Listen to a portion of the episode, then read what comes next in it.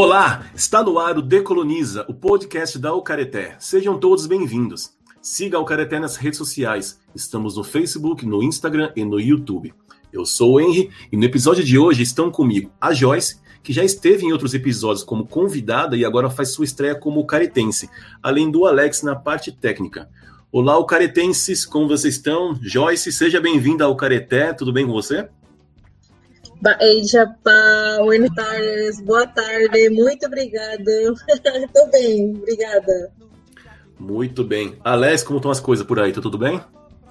Olá, bom dia, boa tarde, boa noite aos ouvintes. Tá tudo certo aqui, Henry. E aí? Dentro do possível, tá tudo bem também. Uma história para vocês. A imigração foi, sem dúvida, fundamental para a formação da população brasileira.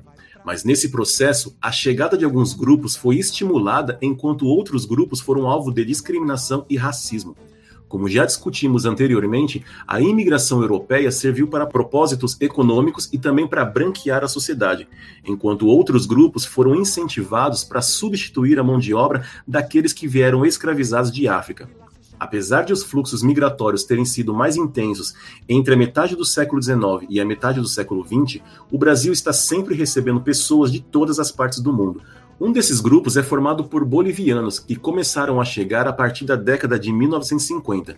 Inicialmente eram estudantes estimulados por convênios de intercâmbio científico e cultural entre o Brasil e a Bolívia, além de pessoas que deixavam suas regiões devido à falta de emprego. Ainda que tenham vindo para um breve período, regressando à sua terra após terem juntado algum dinheiro, a partir da década de 1980, muitos ficaram, se estabeleceram e se adaptaram ao Brasil. Em São Paulo, é possível encontrar manifestações culturais e gastronômicas na Praça Cantuta, por exemplo, que recebeu esse nome justamente por causa dos povos andinos, além de existirem grupos de danças e culturas bolivianas. Mas apesar disso, também são alvo de racismo, discriminação e muitos bolivianos acabam presos a trabalhos análogos à escravidão. No episódio de hoje, para nos ajudar a falar sobre imigração, culturas andinas e o racismo que os bolivianos sofrem no Brasil, está conosco a Nathalie Mamani. Olá, Nathalie, muito obrigado por ter aceitado o convite. Espero que esteja tudo bem por aí. Eu vou pedir para você se apresentar para os nossos ouvintes, por favor. Oi, pessoal, tudo bem? Eu sou a Nathalie Mamani, é, sou imigrante boliviana, descendente aimara, e eu moro no Brasil desde os meus quatro anos de idade, já são com uns 22 anos aqui no Brasil. É, eu faço parte do coletivo Equipe de Base Armes, Convergência das Culturas, que é um coletivo de mulheres imigrantes aqui em São Paulo. E também, é, atualmente, eu faço algumas experimentações com videoarte, filme ensaio também. Muito bem. No primeiro bloco, falaremos sobre imigração e racismo. No segundo bloco, identidades e culturas andinas. E no último bloco, faremos nossas considerações finais. Uh, Nathalie, para a gente começar, vamos falar um pouquinho sobre a experiência da tua família, porque eu imagino que muita gente que está nos ouvindo agora pode não ter ideia de como é essa imigração boliviana para o Brasil. Então, conta para a gente um pouquinho da experiência da tua família, por favor. Bom, é, a minha família, é, a nossa migração é parecida com a migração de muitos bolivianos que vieram para cá já nesse período mais recente, né, de 1990, que veio um pouco depois do que o que o Renzo falou, né, sobre aquelas pessoas que vieram para estudar.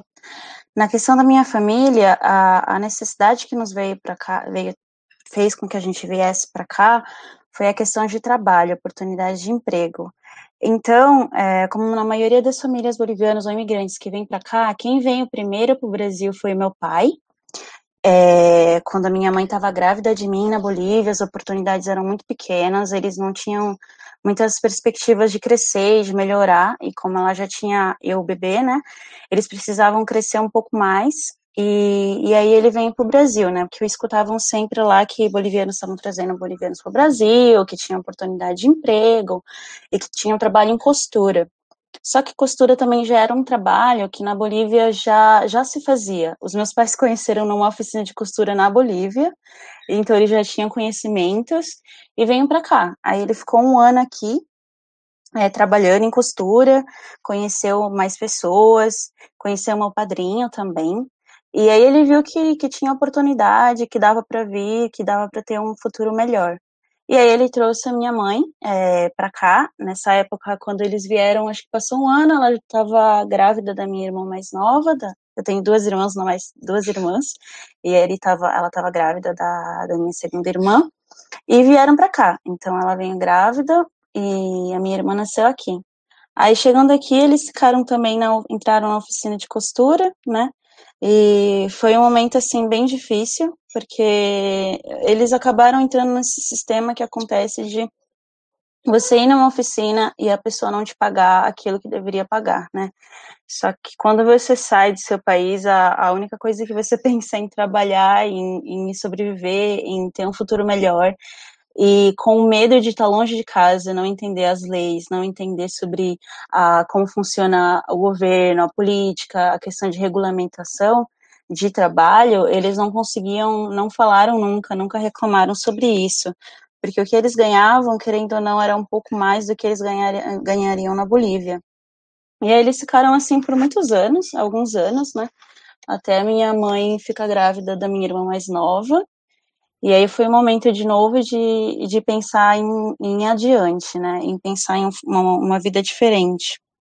E daí eles foram abrir a sua própria oficina. Quando meu pai abriu a própria oficina, ele abriu com familiares dele, com acho que tinha dois tios meus aqui no Brasil, e um primo da minha mãe. Então, a, é sempre assim, né? Vem um, o pai, aí vem o tio, aí vem o primo, e vai trazendo sempre a família. Que é uma das coisas que, que aqui a cultura não é, não, não se percebe que as pessoas não percebem, mas é que algo da nossa cultura é sempre trabalhar em família. Então, lá na Bolívia tem esse costume de você empreender algo novo e você começar a trazer a família, né? Então, aqui aconteceu isso também. E nesse início, a, a família do meu pai estava aqui, da minha mãe também, um primo. E aí a gente morou por muito tempo assim, com oficina, é, lá em São Mateus, assim, dessa forma, até que o meu pai ficou doente, é, descobriram que ele tinha leucemia e aí ele acabou, ele faleceu, foi super rápido assim. E minha mãe ficou sozinha e criou nós três. Aí ela ficou com a oficina. É, a cultura do meu pai era uma cultura, uma cultura que era uma cultura mais é, que o homem tinha que cuidar da mulher. Então ele nunca tinha ensinado ela a costurar nem a, nem a gerir uma um empreendimento. Então, quando ela ficou sozinha, ela teve que aprender tudo de novo e teve que aprender a ficar com a oficina, aprender a lidar com todas essas questões. Então, a visão que eu tenho dela é como uma mulher imigrante forte e com toda a garra que ela conseguiu lutar aqui. Aí, falando um pouco mais sobre eles, é, que eu nem acabei falando, meu pai, ele é do Altiplano, ele é da região perto do Lago Titicaca, que é uma região super fria, super na altitude. O Lago Titicaca é bem conhecido, ele é um dos, dos lagos que está a maior altitude, eu não lembro se é o segundo ou o terceiro. Ele mora nessa região. Eles todos, a minha avó, ela só fala em Aymara. Eu não, eu não convivi com eles, mas as poucas vezes que eu fui para lá, é, eu não conseguia falar com ela porque ela falava Aymara e eu não, não falo porque eu cresci aqui, né? Então, tem algumas fotos deles lá e é super bonito, é um lugar é, com muita história e muita coisa para se contar, né? Um lugar muito muito significativo. Inclusive ali por perto tem o, o, lugar chamado Urus, que é onde se inicia uma parte da, da história da, da, da mitologia, da, da, da história aimara.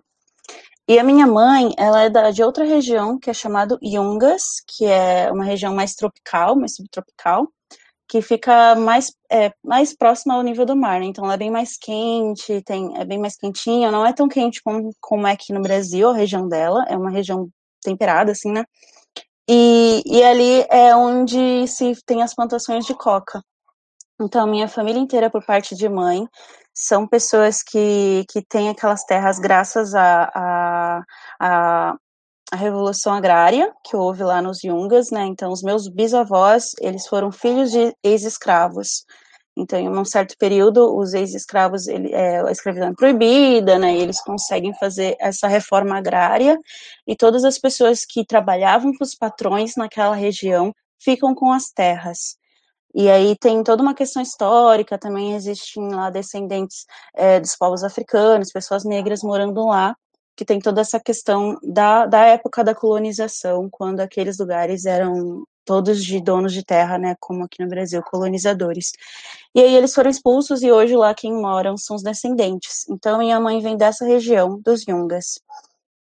E então ambos vêm de regiões muito muito que, que são são tem grandes cicatrizes da colonização, né? Então tem grandes cicatrizes em questão de serem lugares que em um momento são super é, empobrecidos, onde não se há oportunidades. Então, dentro do meu país, na Bolívia, os meus pais já migraram dessas regiões para a cidade grande, que é onde eu falei que eles trabalhavam, né? Eles migraram dessas regiões onde o trabalho seria agricultura, né, ou coca, ou no caso do meu pai, cultivo de sementes, grãos, batata.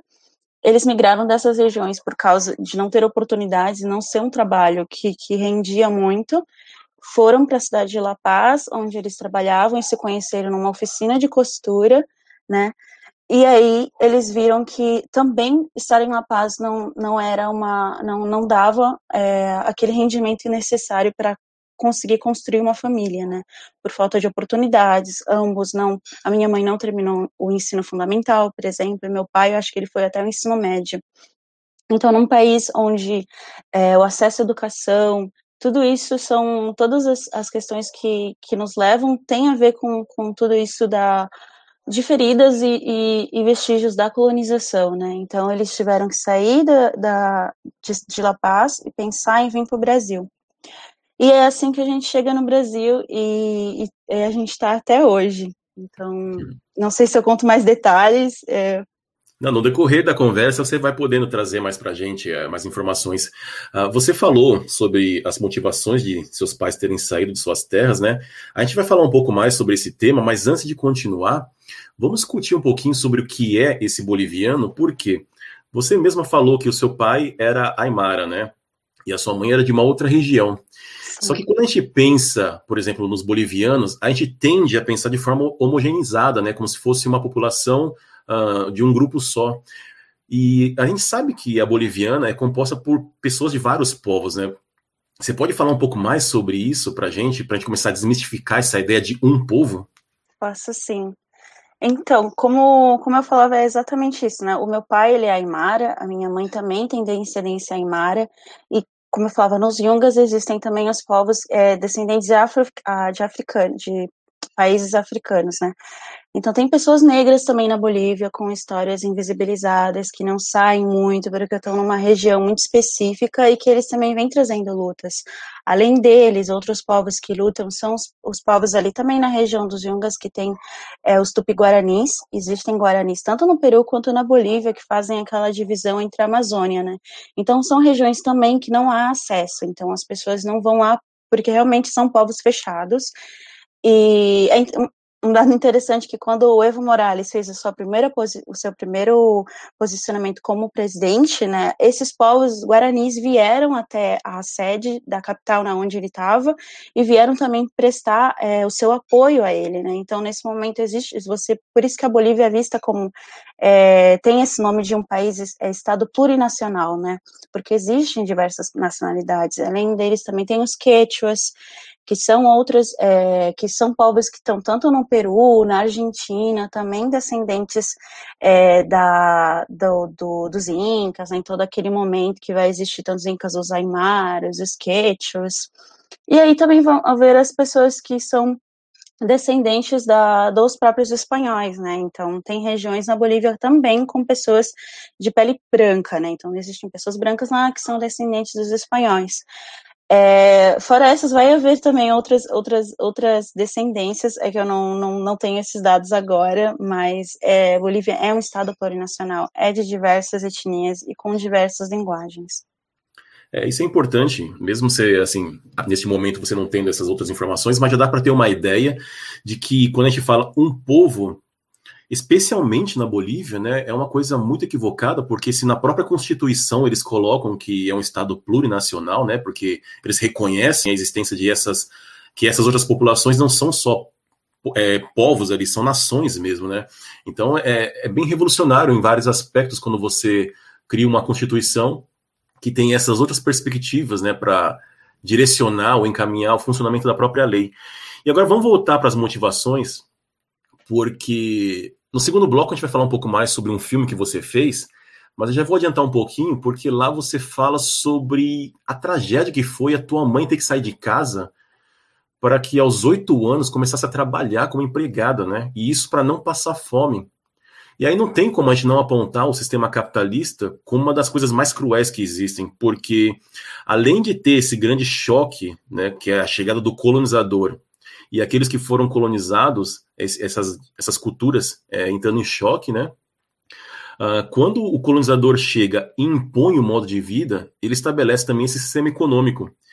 E aí o que acontece? As populações que habitavam a região antes da chegada dos colonizadores passam a ser obrigadas a viver daquela forma, não é? Uh, com a invasão do colonizador, do capitalismo, chegou também a miséria, a fome. Porque eu tenho certeza que antes dessa imposição desse sistema econômico, as pessoas não, não morriam de fome, não tinham que sair de casa com oito anos para ter que trabalhar na casa dos outros para não morrer de fome, né? Você pode falar um pouco mais sobre esses choques assim de, de culturas, assim como como que era antes disso, se é que você tem alguma informação nesse sentido? Eu tenho, assim, é uma questão que a minha mãe sempre conta pra gente. Eu tenho super é, essa imagem, super como se fosse eu vivendo também, da forma que ela me conta.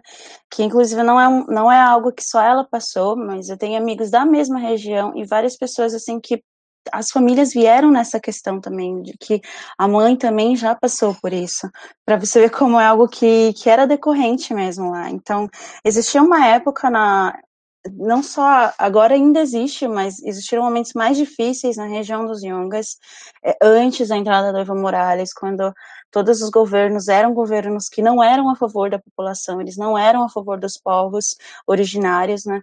E, e não favoreciam entre toda essa questão que você falou, capitalismo e toda a questão de não, não, não ajudar essas regiões. Então, a região onde minha mãe morava, os Yungas, era uma região muito precária, uma região onde as pessoas passavam por muita necessidade. Então, a minha avó, ela não tinha, não tinha forma de se manter, ela não tinha alimento, não tinha nem o que vestir. É, a minha mãe tem uma foto dela e da minha avó, que falam foi gringos que tiraram dela, apareceram lá e tiraram foto de criança, né? E, e ela tá sem sapato, eles estão com umas roupinhas super, super velhinhas, assim, você vê que não tinha outra roupa. E ela sempre conta pra gente desses momentos onde não havia comida, então não tinha, não tinha o que comer, só o que vinha era aquilo que os Estados Unidos, com a sua, entre aspas, ajuda humanitária, enviava farinha, coisas assim, né? Que por muito tempo chegou na Bolívia é, antes do Evo Morales entrar e nacionalizar muito, os, uh, entrava muita coisa dos Estados Unidos assim por doação mesmo, muita coisa de alimento, essas questões de, de colocar base, também questões políticas em relação aos, aos Estados Unidos que, que entravam na Bolívia dessa forma. Então, nessas regiões onde tinha muita necessidade, chegavam alimentos e eram desses alimentos que a minha avó usava para comer. Então, era só farinha. Uma questão que acontece também muito aqui é de você não ter, ter que viver disso, né? E aí, minha avó tinha, acho que oito filhos na época, ou sete, eu não, não me recordo bem. É, e a minha mãe teve que ir embora, então apareceu. Isso é super comum, então aparece uma família que tem mais condições, que tem dinheiro, e, e, são pessoas que, engraçado que apesar de, não engraçado, mas são pessoas que também são como nós, com rastros, com rostos indígenas, porém, quando a pessoa não está nessa situação de morar no interior, como eles falam lá na Bolívia, campo, eles, eles entram numa questão social que também é questão de racismo estrutural na Bolívia, de não ser mais visto como indígena, sabe? Então, minha mãe ainda poderia ser vista como uma indígena, mas uma pessoa que vive melhor, que tem uma casa, essa já é uma pessoa aceita pela sociedade.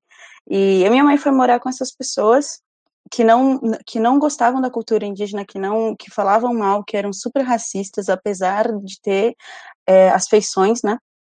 E ela cresceu nesse ambiente, né? Com oito anos de idade ela foi embora, teve que morar. Desde ali ela nunca mais morou com a mãe dela. Ela, a, mãe, a, minha avó teve que criar os outros filhos.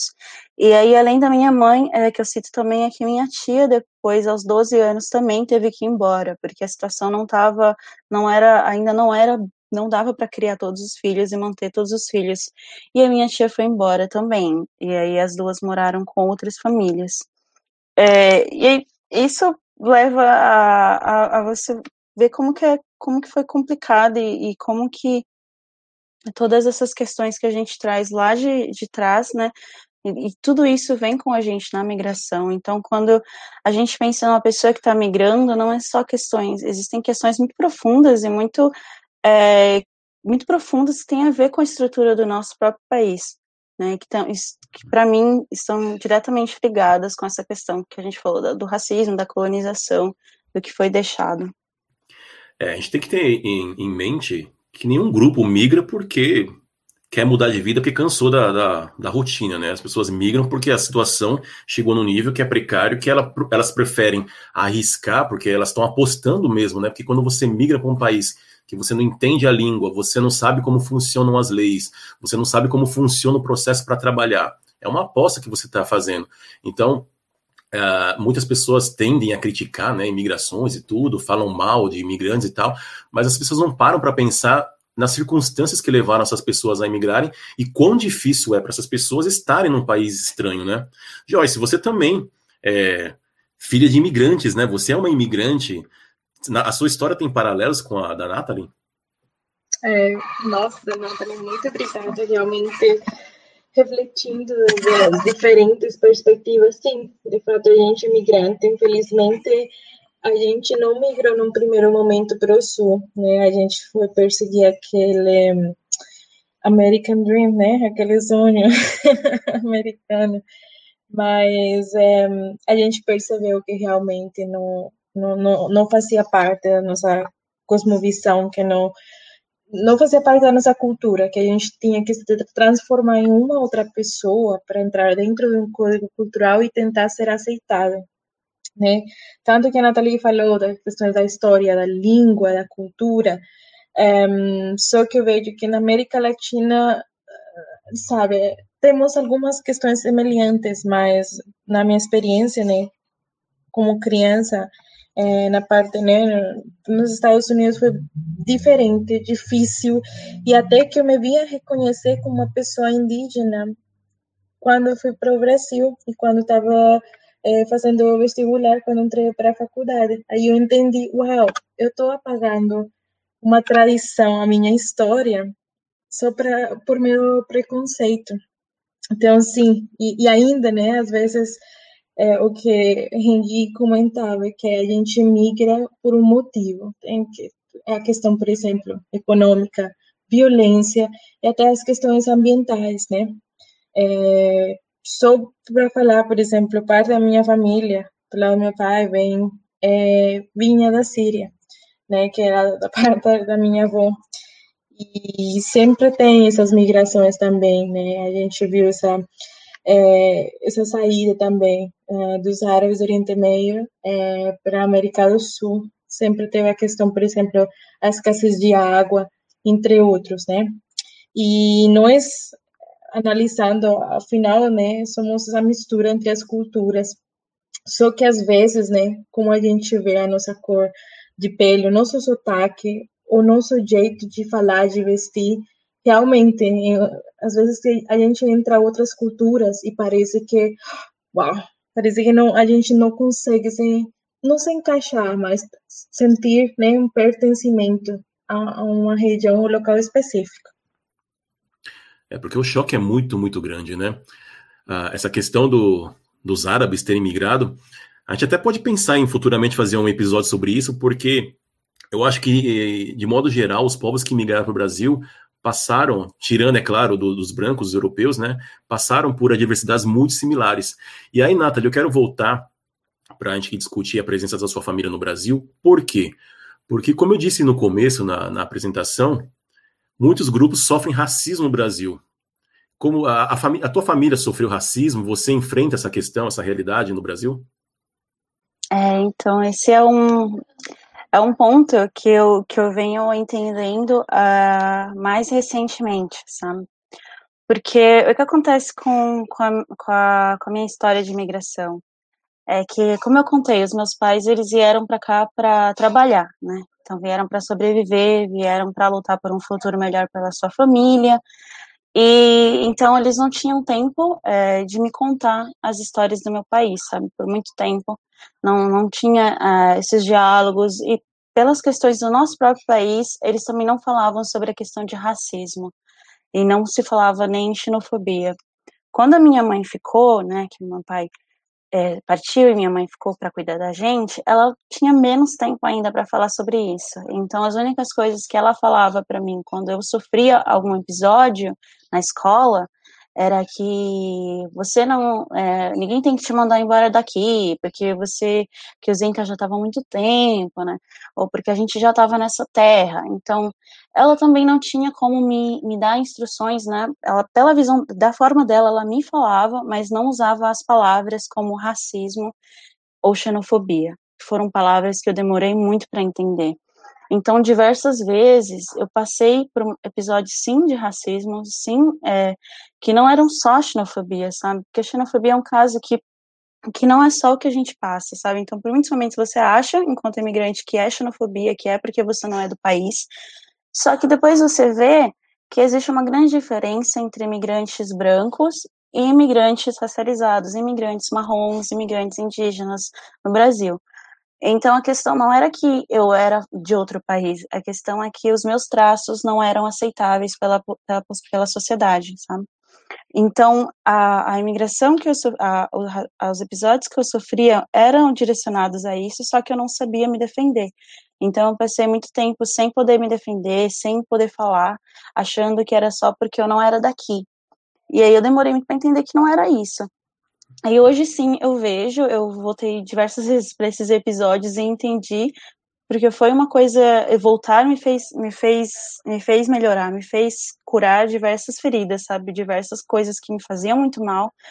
Quando eu entendi a palavra, essa palavra, que é o poder da palavra, né, você aprender e saber se defender. E aí eu entendi e voltei, falei, não era porque eu não era daqui, porque você se sente só estranho e sente que as pessoas não estão te aceitando, e você, alguém fala alguma coisa para você no ônibus, alguém te fala na escola, um professor, e diversas coisas, e você não sabe por quê.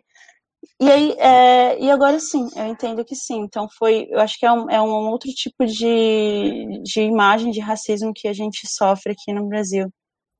Esse teu relato é bem interessante porque a gente tem que entender, quando a gente fala muito em racismo, às vezes a gente não entende o que significa exatamente isso, né? A gente tem que entender que racismo nós podemos considerar como se fosse uma instituição do branco, né?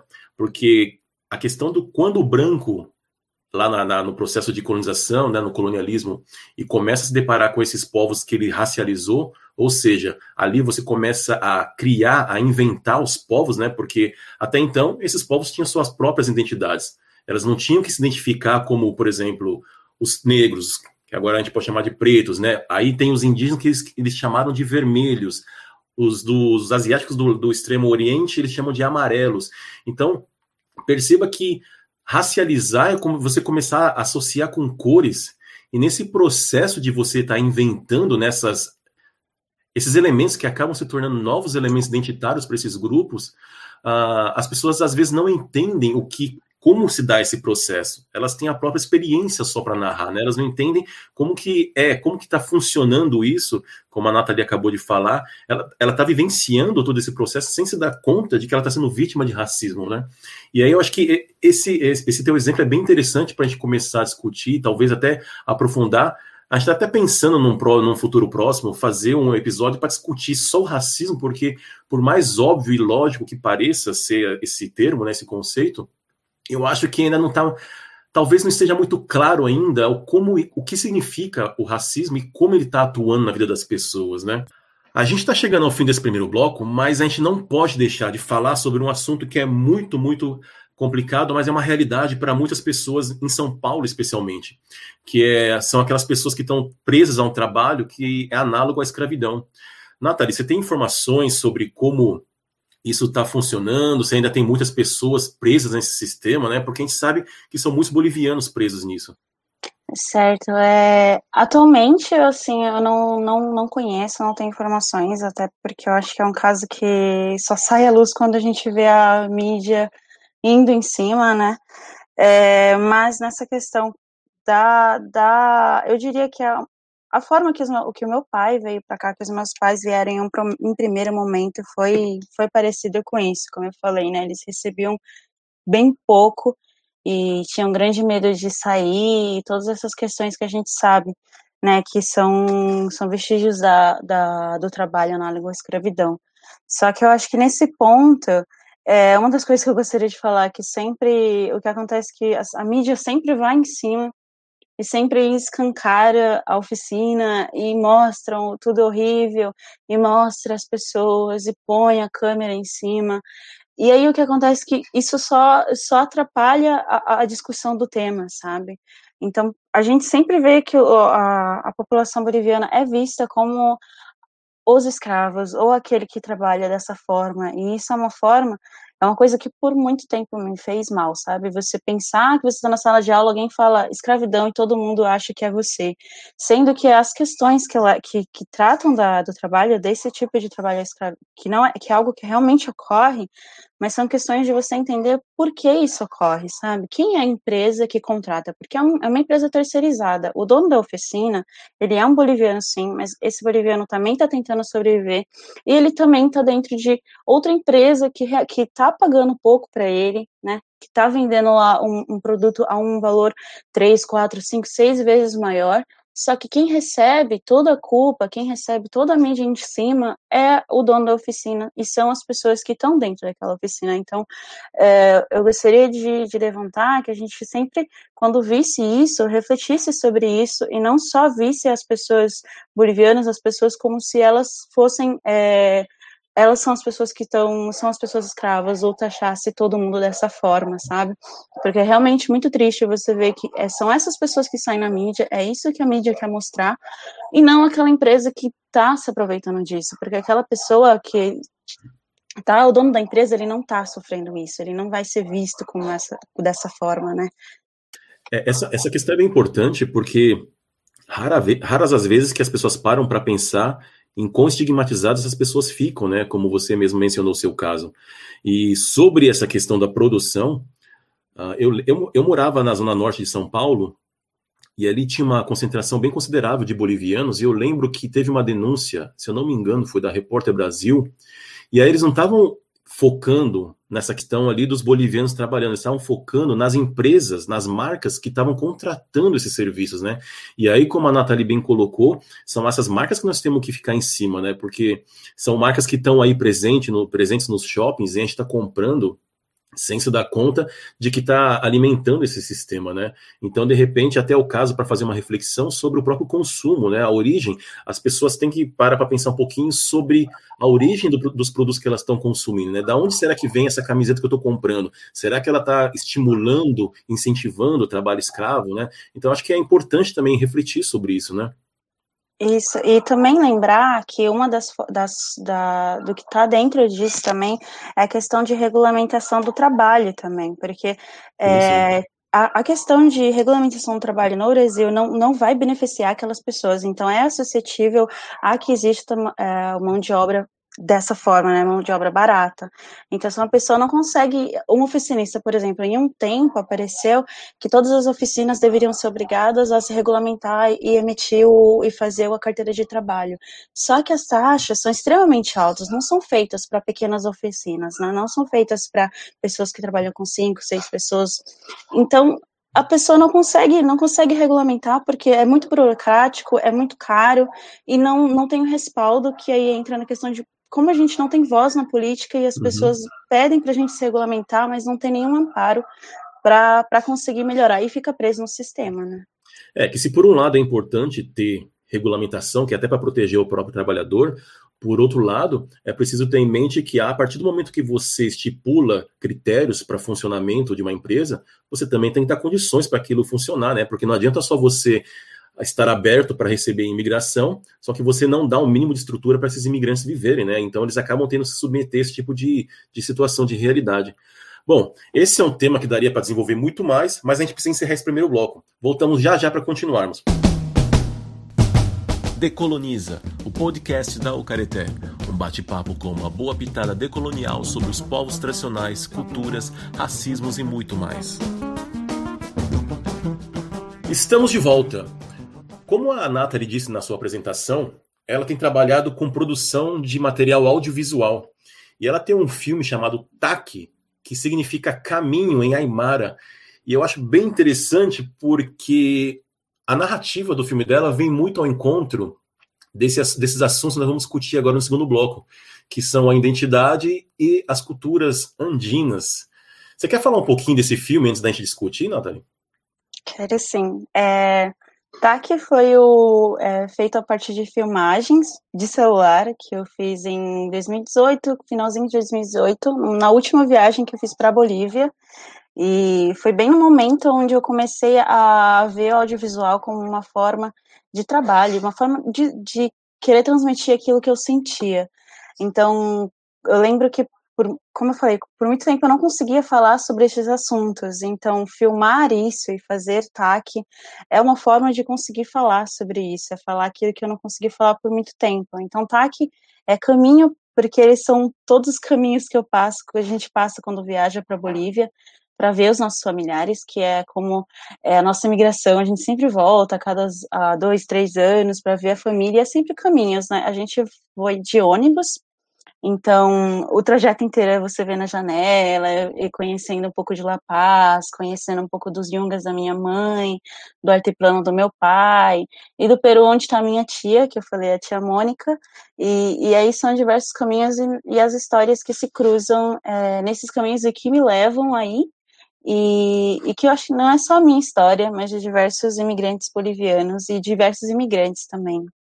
É, a gente vai deixar disponível o link do filme dela na descrição aqui do, do episódio.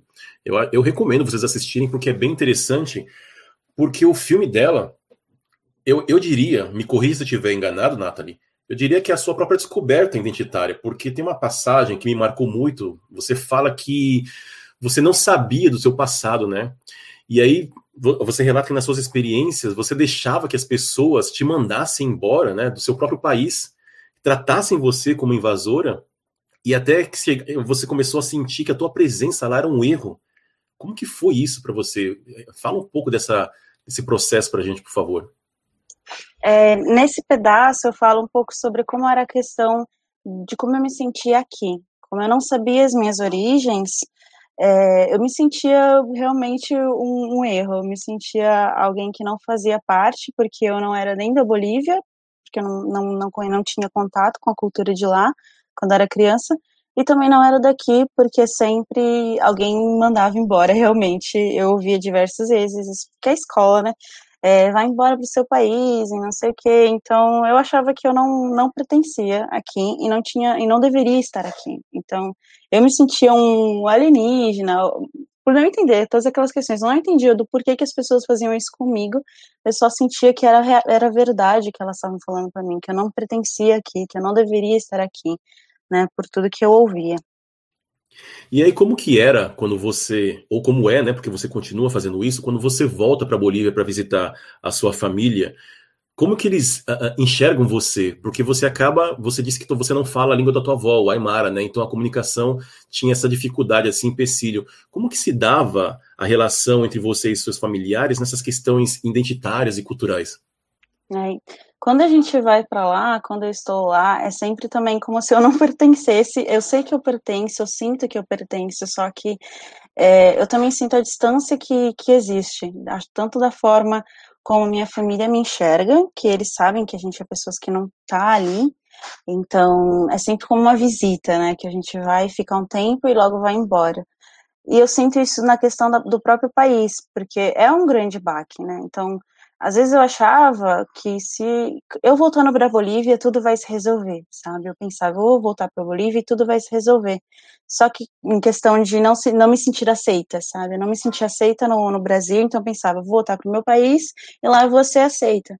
Só que quando eu vou lá, eu continuo sendo a pessoa com traços indígenas, eu continuo sendo indígena, e na Bolívia continua havendo racismo estrutural, continua havendo racismo. Então eu também não sou, não sou aceita por questões raciais, por ter estes traços, e também não pela questão cultural mesmo. Então, eu não, eu não tenho contato com a cultura de lá, não, não, não sei a, a forma de falar, a forma de estar, e eu acabo, por muitas vezes, eu até era mais parecida com uma turista que chegava tirando foto por não entender, porque era tudo muito lindo para mim, muito significativo. E aí isso por muitas vezes cegava para entender a questão do meu país. Então, até hoje, é, eu não, não tenho propriedade para falar sobre como que é a Bolívia, porque eu não estou lá, eu não vivo lá. E isso é uma coisa que eu não entendia que eu fui entendendo mais agora, tendo contato com pesquisadores, com historiadores que bolivianos que falam do próprio país, entender o quanto eu não sabia do meu próprio país, sabe? Mas nesse seu processo de construção identitária, você, hoje em dia, você se considera Aymara, ou estou enganado? Exatamente. Hoje eu entendo, tanto porque eu sou aimara, os meus pais, eles são aimaras, eles são indígenas, eu sou reconhecida tanto quando uma pessoa me vê, eu sou indígena, e eu, eu, eu tenho isso dentro de mim, né, como eu falei, por parte dos meus pais. A minha mãe falou aimara, ela não me ensinou aimara, só que uma das, das formas dela não ter me ensinado aimara, não, não tenho certo se é esse o motivo, mas é que, de novo, entra na questão de, de você se distanciar do ser indígena e você não ensina os seus filhos a aimara não ensina eles porque é, isso vai ser vai ser levar de novo a carga do que é ser indígena. Então a gente está sempre tentando se distanciar, estava, né? Nessa questão. E isso é o que eu tenho tentado resgatar hoje, conversar com a minha mãe, porque eu escuto ela falando a Mara, eu fico queria falar também, ela e não deu por tempo e tudo isso. Aí eu vou pegando aos pouquinhos palavras e tentando trazer tudo isso de volta para mim. É, eu, eu perguntei porque eu já imaginava mais ou menos que tua resposta seria nesse sentido, por quê? É claro que os processos de imigração do, do seu povo e dos japoneses, né, o povo que eu descendo, tem suas particularidades, mas eu também vivi, eu vivenciei um pouquinho isso que você está falando, porque no Brasil eu cresci sendo chamado de japonês. E aí eu tive a experiência de viver um ano no Japão, e no Japão me chamavam de brasileiro. E aí cria-se um pouco esse nó na nossa cabeça, porque você começa a se perguntar, tá, eu sou o quê então? Eu não sou de lugar nenhum. E eu sempre lembro de uma música dos Titãs, é uma música dos anos 80, se eu não me engano, e ele fala que não sou brasileiro, não sou estrangeiro, eu sou de lugar nenhum.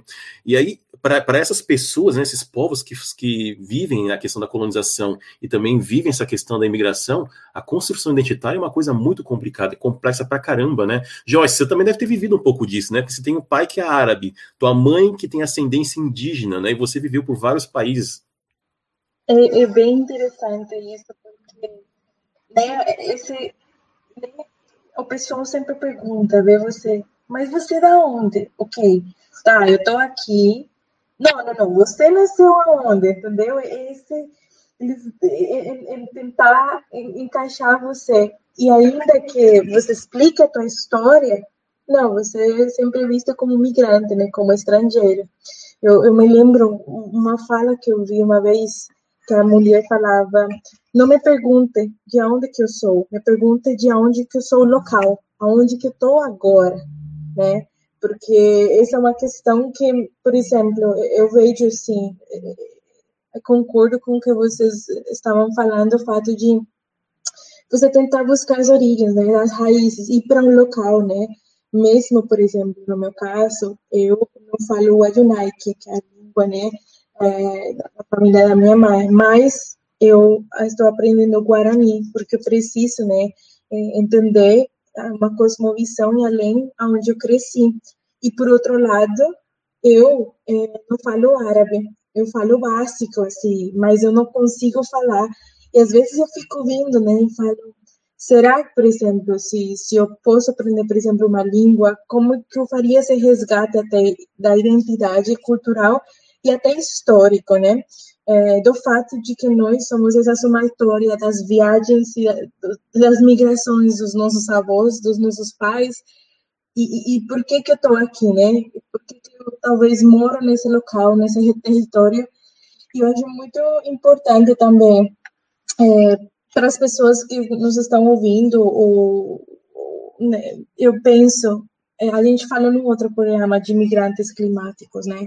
A gente diz aproximadamente até 2050, né, os refugiados ou migrantes climáticos têm um estimado entre 25 milhões até 50 milhões de pessoas. Então, como que a gente vai, né, é, pensar nesse racismo sistêmico, né, é, quando a gente vai ter migrantes do mundo todo é, com as mudanças climáticas? Eu acho que aí vem essa questão também, não só da tolerância, mas a entender que a nossa história no planeta Terra, é, dessa diversidade cultural, vem por, graças às migrações. Sim, essas questões são muito importantes, né? E eu acho que poucas vezes as pessoas param para dedicar um pouco de atenção para esse tema. Talvez Talvez porque as pessoas achem que seja muito complicado, complexo de entender, ou ainda porque elas têm resistência de aceitar que a cultura não é algo que está estático, né, imutável, ela está sempre em transformação. E, por exemplo, vamos pensar as nossas características culturais aqui de nós aqui estamos participando hoje. Cada um tem suas particularidades étnicas, identitárias, só que nós estamos tudo, nós três estamos conversando em português. Então nós temos as similaridades em alguns aspectos, mas quando a gente começa a ir para trás, para nossas raízes, né, para os nossos antepassados, tudo começa a ficar muito diferente um do outro. E aí, Nathalie, eu, eu, eu achei bem interessante no seu filme, porque assim você, você fez uma narrativa que é super poética, é, é bem sensível, é bem bonito, mas dá para perceber também que tem um pouco de melancolia. Me, me corrija se eu estiver errado, por favor. Tem realmente um pouco de melancolia, porque você está ali voltando para a terra da tua mãe, descobrindo e testemunhando ali, sentindo, né? Vendo a, a com a sua própria presença, sentindo ali o que, que é aquela realidade. Uh, como que é essa experiência para você? É, então, é, é, realmente é, é uma grande melancolia, né? porque são, como eu falei, é a história que eu não vivi. Então, toda vez que eu volto, voltar para o meu passado, voltar para as questões da minha migração, voltar para essa história é sempre muito triste para mim, sempre pega nesse lado, porque quando eu volto, eu percebo que, que é, foi muito mais drástico, existe muito mais coisa no passado, que nem eu contei, a questão dos meus pais não terem condições para viver, não terem condições, minha mãe não ter condições, tem que ter ido para outra família, meu pai não ter, poder, não ter podido morar num lugar tão lindo como é o Lago Titicaca, não ter ali, e depois de, de eu ir para lá e, e, ver que, que ali também era tão, tão difícil, então era uma realidade tão dura quanto a que eu vivia no Brasil, e também por ser uma vida que eu não pude viver, sabe? Então eu falo muito no filme que eu vou para lá e eu sinto como se se algo mudasse dentro de mim, né? Como se fosse uma peregrinação, né? Essa sensação de você estar voltando, estar indo na, ao encontro de algo maior e, e me dar de, de encontro com aquelas grandes montanhas, né? Que não me viram crescer e eu adoraria ter crescido ali e eu fico pensando, né, o como teria sido crescer naquele lugar, sabe? Que Natalie teria sido aquela Natalie, que não é a Natalie de hoje. E hoje eu, hoje eu, eu entendo que eu sou uma mistura de tudo aquilo que aconteceu lá, tudo que eu, que eu vivi aqui. Então eu sou uma grande mistura. Mas isso que, que tá em TAC realmente é, é tudo aquilo que eu sinto e, e é um mix de tanto felicidade, emoção, nostalgia e a vida que eu não vivi. Mas é significativo o está falando, porque apesar de você ter essa melancolia por não ter vivenciado tudo isso, né, e ter crescido no Brasil, você não tem dúvida em falar que você amará, né? Então, nós podemos dizer que a questão da construção identitária não tem relação necessariamente com estar nesse lugar ou naquele, né? Tem a ver com o que você se reconhece. Exatamente. Porque não dá pra gente pensar que uma pessoa aimara, ela tem que seguir os estereótipos do que é ser aimara, sabe? Não é, é a mesma coisa do estereótipo do que é ser indígena, do que é ser aquilo Sim. ou outro. Então, é como se você quisesse prender a pessoa àquilo. Então, se eu sou Aymara, eu tenho uhum. que morar naquele canto, eu tenho que ser a pessoa que está ali cultivando, usar aquelas vestimentas, mas não. Eu sou Aymara, meu, meu nome é Nathalie Condormamani, eu levo sobrenomes, e mesmo se os meus sobrenomes tivessem sido transformados devido a processos da, da colonização na Bolívia, que muitos sobrenomes se perderam, o meu sobrenome me, é, me traz essa força também, sabe? Então, eu levo esses sobrenomes, que são sobrenomes Aymaras, que têm a força, e para dizer hoje em dia, sim, uma Aymara, ela pode ser, pode estar no Brasil, pode estar fazendo filme, pode estar trabalhando em outro lugar e não necessariamente seguir os estereótipos que, que, que a gente vê, né? Uhum.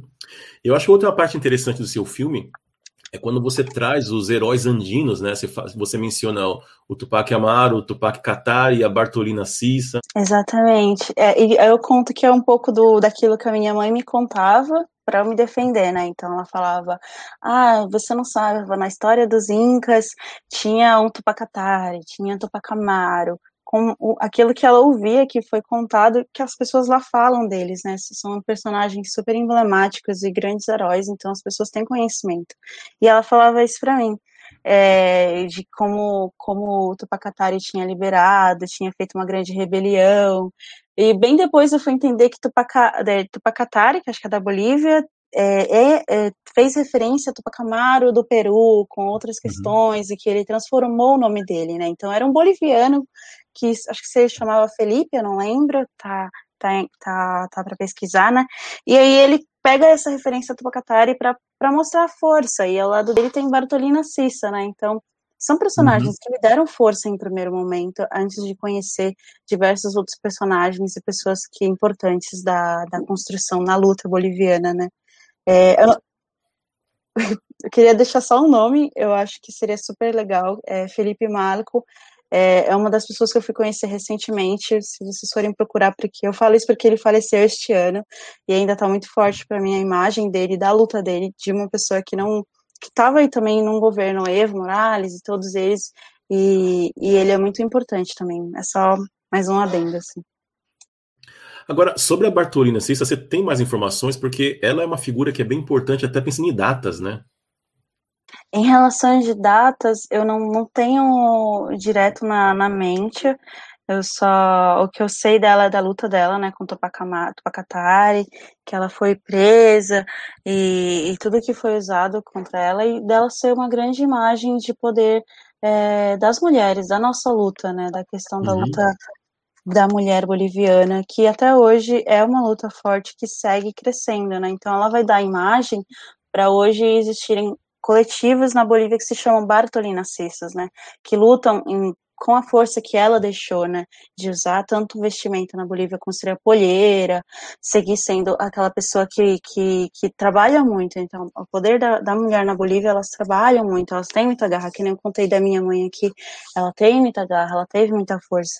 E agora ela vem sendo trazida assim como uma referência para a construção de coletivos e da grande luta das mulheres na Bolívia, que vem crescendo bem mais é, atualmente, porque era, era um país onde, ainda é, né, onde o machismo é muito pesado por questões tanto culturais, né, que é aquilo que eu contei, que até os meu, meu pai não queria que minha mãe trabalhasse, né, e aí uhum. isso vem sendo quebrado na Bolívia. É, eu tinha falado sobre a data porque atualmente comemora-se, né, ou celebra-se em 5 de setembro o Dia Internacional da Mulher Indígena, que é, é nesta data por causa da morte né, da, da Bartolina Cissa. E aí por isso que eu tinha mencionado essa questão. Mas foi mais para destacar a importância dela. Né? Ela, foi, ela é uma figura tão significativa que a data de sua morte se tornou o Dia Internacional da Mulher Indígena. Então, é, para assistir o filme, é, vocês vão deixar o link na descrição, porque eu estou querendo demais. eu acho que o pessoal também está que, tá, que vai ouvir vai também querer assistir o filme.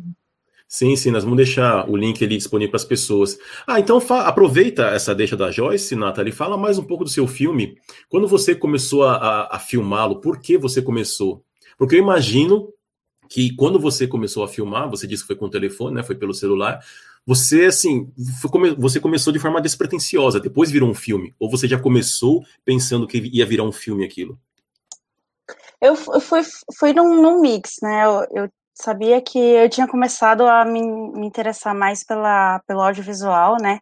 Então, uma das coisas era começar a filmar tudo que eu via. Então, como eu sabia que ia ser uma viagem, que eu não sei quando eu vou voltar, porque eu até não voltei lá, então eu sabia que era um momento único que eu queria ter aquela imagem guardada e, e era muito lindo. Então é, é diferente você dizer para uma pessoa o quanto é bonito e você mostrar para ela o quanto é bonito. Então foi nessa ideia de ir e filmar. E aí eu comecei filmando desde a saída da terminal para ser uma, um filme de viagem.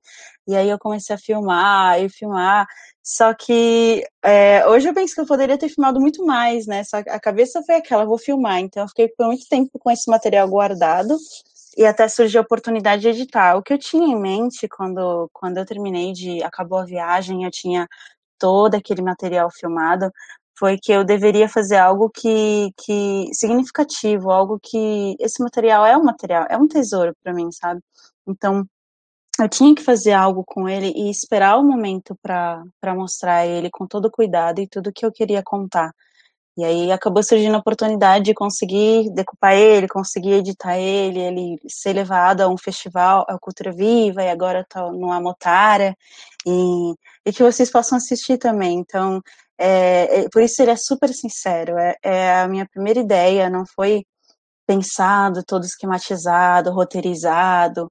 Ele é muito como essa ideia do ensaio mesmo, e muito a ideia de de ser sincera e de contar aquilo que eu sentia naquele momento. Tanto que a Natalie, que fala no filme, é essa, é essa pessoa que está se descobrindo, é a que está uhum. vivendo a nostalgia.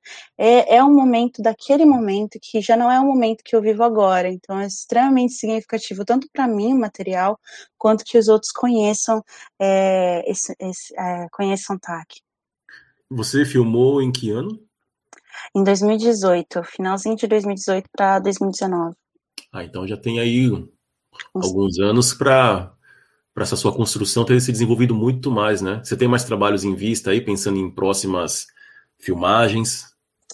Tenho, eu tenho tanto trabalhos que eu faço assim como videoarte, né, que é uma questão mais experimental minha, mas em questão de ensaio, eu tenho, tenho tido em mente fazer algo relacionado a, a uma tia da minha mãe. Eu acabei não comentando aqui, mas é uma história que eu pretendo levar à frente, que foi é, ela sumiu na região dos Yungas, que é uma coisa que acontecia, ela também era de crianças, por ser uma região pobre, a criança tá andando e aparecer alguém e levar embora. A gente não sabe o que aconteceu com ela, mas fica com uma ideia para mim de contar uma história que não é minha, mas é uma história que assim como tá, que eu queria que fosse ouvida e, e, é uma história que eu pretendo a futuro levar à frente, que seria a história que não foi contada, né?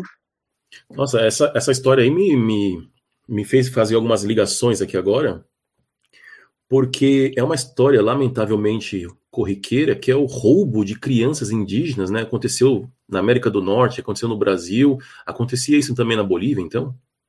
Acontecia, acontecia bastante. E, e é isso, aconteceu com a minha tia. Eu tenho uma tia, na região da minha mãe teve mais outra menina que foi levada, mas felizmente a população conseguiu ir atrás, conseguiu recuperar a menina. Só que da minha tia não, ela sumiu quando ela tinha 12 anos, é, assim, voltando da escola e, e não voltou.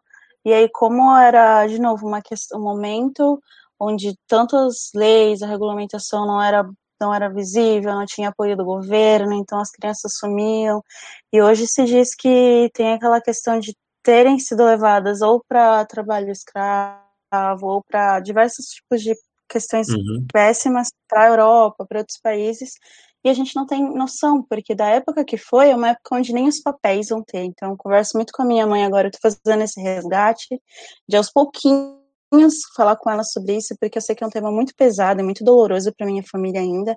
Então, ficar nessa, nessa de conversar uns pouquinhos para falar, para contar de novo o que aconteceu e como que foi esse sumiço dela. É, realmente não é um assunto nada fácil para ser discutido, né? Nós estamos chegando ao final aqui do segundo bloco, mas nós temos que falar da presença dessas culturas andinas, bolivianas, na, em São Paulo especificamente, né? Eu imagino que tem em outras regiões do Brasil, mas em São Paulo é uma presença muito, muito forte. Tem a Praça da Cantuta, que Alcareté sempre vai lá, né? Agora tá com a pandemia tá, não tá, tá acontecendo, mas a gente ia muito lá com muita frequência. Fala pra gente dessa presença cultural. Nós temos grupos de danças, né? Nós temos a própria Cantuta, isso em São Paulo. É, em São Paulo tem. É, apesar de a gente estar longe, todas as outras questões que existem relacionadas à nossa migração, questões é, mais pesadas, tem a, a, nosso lado, onde a, a, vontade que a gente carrega de cultura vem junto, né? Então, todas as nossas comemorações acontecem também no Brasil da forma que podem, do que dá para acontecer, né? Então, tem a. É, a gente comemora o Dia de Queco, que eu mostro todo em TAC, lá na Bolívia é uma festa enorme, todo o país comemora, e aqui também tem, né? A, a festa de Alacitas, que acontece dia 24 de janeiro. Tem também o dia da, da, do aniversário de La Paz, que é por agosto. Os carnaval, o carnaval, que é uma das festas mais grandes da Bolívia, onde tem toda uma questão significativa em relação à cultura. Tem o pepino, a questão de. tanto do, de questões da, da cultura mesmo em relação a solstício de verão, acho que inverno, não tenho isso na mente bem mas são coisas que foram modificando e a gente trouxe isso para cá. Então, tem os grupos culturais como a Cantuta, San Simón, que dançam aqui no Brasil. Tanto os, as danças mais novas, que são essas danças como caporales, são danças mais contemporâneas, quanto danças é, autóctonas, que se fala, né? Que, que são é, aquelas danças mais antigas mesmo, é, de regiões específicas da Bolívia, de, de povos é, específicos, como tincos e, e outras danças que são feitas aqui no Brasil. E aí, além da cantuta, que é uma praça que que é, que é bem cultural, onde grande parte da população vai. Também existe a Rua Coimbra, onde muita gente vai para comer, e, que é uma, é uma rua ali pelo Brás, onde se faz, se tem muita comida e encontro em pessoas, tem barzinho, tudo ali, que é uma forma de ter de volta aquilo que foi deixado na Bolívia, né? Então, apesar de toda a alimentação, todos os produtos virem da Bolívia e serem bem mais caros quando chegam aqui, todo mundo tenta é, juntar um dinheirinho ou juntar num momento especial fazer uma comida de lá, sabe? Sempre comendo. Uhum. Até a uhum. nossa alimentação é sempre diferente, porque eu, ah, eu cresci sem comer feijão, por exemplo, então é muito. Essa questão é muito. É sempre a gente tá. É, é, a minha mãe não fazia feijão, por exemplo, era sempre a batata e as comidas e sempre isso. É bem ligado assim ainda. Ah, ela não fazia feijão para manter uma alimentação que era mais, digamos, tradicional. Não, é costume mesmo, é não gostar. A pessoa não, não gosta de feijão. Então, eu gostava muito, eu comia na escola, mas ela não gosta. Eu fazia questão de comer na escola, batata, é, purê de batata, todas as comidas daqui, uhum. mas a, uhum. a, nossa alimentação mesmo é a alimentação que é alimentação na Bolívia. Então, uhum. todos os pratos a gente come praticamente os mesmos. Quem come mais a comida brasileira somos nós, os que cresceram aqui, né? Os filhos, ou que nem eu que cresci bem pequena. Eu já, já, já tive contato com essa é, alimentação na escola, por exemplo. Agora, já que você tocou nesse assunto, comida, e é um assunto que sempre me agrada muito, uh, quando a gente pensa em restaurantes, digamos, étnicos no Brasil, em São Paulo, por exemplo, tem muito restaurante japonês. Eu posso falar que a maioria desses restaurantes japoneses que tem em São Paulo não estão servindo exatamente comida japonesa, né? Não é o tipo de coisa que japonês come diariamente ou mesmo esporadicamente muita dessa alimentação que eles chamam de japonesa é invencionice do Ocidente, né? Tem muitas coisas ali que surgiram nos Estados Unidos, por exemplo, e mesmo no Brasil usam outros tipos de ingredientes, então chamam de japonês, mas é, é um monte de coisa menos comida japonesa. Quando você vai para a Praça da Cantuta comer, eles estão ali servindo de fato comida, alimentos que são bolivianos ou andinos? É, não 100%, porque grande parte dos, dos alimentos que precisa para fazer aquela comida são coisas que só tem na Bolívia, por exemplo, o chunho, que é aquela batata que ela é desidratada na, na Cordilheira dos Andes. Por muito tempo é assim, eu não sei se agora é ainda assim, mas era na Cordilheira. Então, aquela batata é uma batata ressecada, específica de um processo que se faz nos Andes. Uhum. E essa batata, é, ela é o principal, assim, de diversos pratos. Aí tem o arri, aí, que nem eu falei, esses, esses, esses é, tanto materiais como essas dessas comidas vêm da Bolívia para cá e acabam ficando mais caras. Só que, uhum. como a comida boliviana não é tão popularizada assim, não é tão como a comida japonesa, mexicana, a nossa comida ela é quase que fiel ao que seria lá. Então, ela é feita uhum. para o boliviano comer. Tanto que uhum. se você vai comer um chune, você vai ver que o sabor é muito diferente. A tunta uhum. e as comidas que tem na coimbra e na cantuta são comidas de lá. A única diferença é que talvez um ou outro ingrediente foi é, adaptado à receita daqui. Entendi. Mas eu sei que tem várias bancas lá que vendem realmente produtos. Por exemplo, você encontra vários tipos de batata e de milho, né? É, é, é bastante presente isso na, nas banquinhas de lá. Sim, tem bastante os milhos de diferentes formas, né? Aqueles milhos, é, o vermelho, o, o, milho branco, que lá a gente chama de mote, que, que faz parte de diversos pratos típicos, né? E aí os pratos também, eles são, é, depende de cada região que vem. Então, os pratos que tem da, das regiões mais quentinhas, né, onde é mais quente, são pratos com mais salada e tal. Só que outros pratos são super pesados, que são das regiões mais frias, né, que nem um fricassê, por exemplo, que é uhum. uma grande sopão de porco, de carne de porco com mote e chunho, e é super quente, é isso também é de outra região da Bolívia. Então é legal você ir e conhecer diversos pratos que estão ali, aí você vai ver que é de outras regiões da Bolívia que, que vieram e tá tudo junto aqui. É, olha, quando a pandemia passar, eu convido a todos que estão nos ouvindo a ir, porque vale muito a pena. Já me deu até fome agora. Bom, vamos encerrar esse episódio aqui, esse, esse bloco. Voltamos já já para nossas considerações finais. Decoloniza, o podcast da Ucareté. Um bate-papo com uma boa pitada decolonial sobre os povos tradicionais, culturas, racismos e muito mais. Bom, infelizmente nós temos que encerrar esse episódio, mas Nathalie, muito, muito obrigado pela sua participação. Você gostaria de fazer alguma consideração final? É, gostaria de agradecer muito a, a, oportunidade de estar aqui, poder conversar e contar um pouco sobre a minha história. É sempre muito importante para mim é, levar esse outro lado, né? Falar sobre essa história que, que por muitas vezes não é contada, né? Que eu a, a mídia fala uma coisa quando a, a, história que a gente leva é tão mais profunda, tem tantas outras tem tantos significados e tem tanta construção e tanto a se aprender, tanto sobre a sociedade, o que é a história, a nossa cultura e tudo isso. E eu fico muito feliz de estar aqui.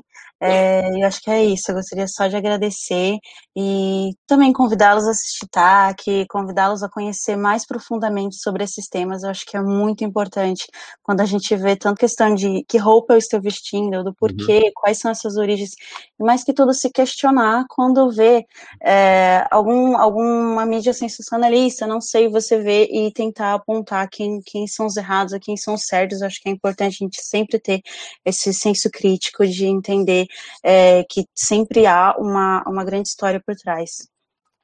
É, infelizmente a gente não conseguiu discutir também sobre as suas próprias experiências crescendo no Brasil, né? Porque deve ter muito mais história para contar. Bom, Joyce, quer fazer alguma consideração final? Sim, eu acho que também é um convite, além de assistir também um filme, acredito importante também os, os ouvintes tentarem é, valorizarem as raízes de vocês e não só as raízes brancas, né? Porque às vezes é, são as raízes que é, a maioria das pessoas tem o orgulho de, de ter, mas procurem essas raízes, tentem perguntar também para seus pais, os seus avós, a história, porque o fato de ter, né, de ter uma identidade né, multicultural, até pelo fato do, do Brasil ser um país tamanho continental e com muitas entidades, é importante, assim, para valorizar, entender também as cosmovisões, as ideias, e para mesmo também deconstruir esse, esse racismo sistêmico para entender e ser muito mais eh, tolerantes, especialmente nestes momentos, né? Nesses momentos que a gente está querendo fazer essa reativação, né, transformadora para o novo normal. Mas esse convite. É, esse convite faz todo sentido, especialmente porque no Brasil, por exemplo, o processo de apagamento de identidades foi muito intenso, né? Bom, para o episódio de hoje foram consultados os artigos Bolivianos em São Paulo, Dinâmica Cultural e Processos Identitários, de Sidney da Silva, e a Inserção Socioterritorial de Imigrantes Bolivianos em São Paulo, de Yara Ronick Xavier. Ambos os artigos estão no livro Imigração Boliviana no Brasil, organizado por Rosana Benninger. Com certeza há muito mais para falar, mas por hoje é só. Obrigado, Joyce e Alex. Muito obrigado aos ouvintes pela companhia. Procurem a Ocareté no Facebook, no Instagram e no YouTube. Até o próximo episódio. Beijos e abraços ocaretenses. Tchau.